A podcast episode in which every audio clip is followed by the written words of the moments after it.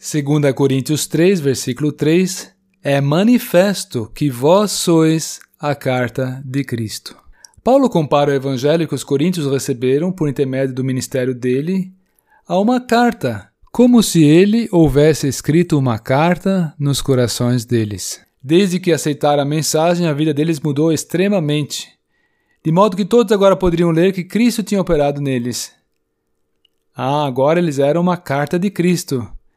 Essa podia ser lida pelas pessoas, mesmo que ainda não fosse pronunciada uma palavra sequer. E aí nós já chegamos ao ponto que queremos mencionar hoje. Alguém certa vez disse que as pessoas não leem a Bíblia, e é verdade, mas leem as nossas vidas.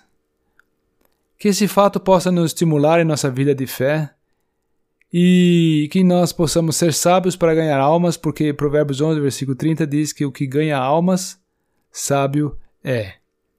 Então a questão não é se eu preciso saber falar bem, se eu tenho que ter um alto poder de persuasão, saber argumentar. Talvez nós digamos como Moisés: Eu não sou um homem eloquente.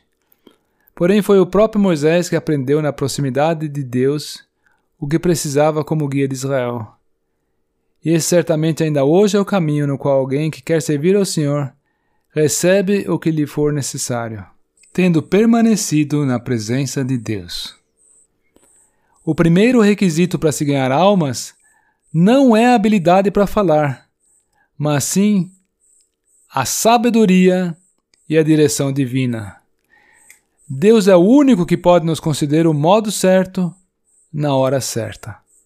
O falar é um passo a ser dado mais à frente. As pessoas primeiro precisam ser convencidas da sua responsabilidade perante Deus e que elas são devedoras a Ele pelo estilo de vida que levam. Ocorre que as pessoas hoje não têm temor de Deus, não creem em Deus. Então, quem poderia levá-los a mudar o seu pensamento, se não o próprio Deus? Também nessas coisas é Ele que opera tanto querer como efetuar. O aprender a depender cada vez mais dele é uma coisa boa e necessária.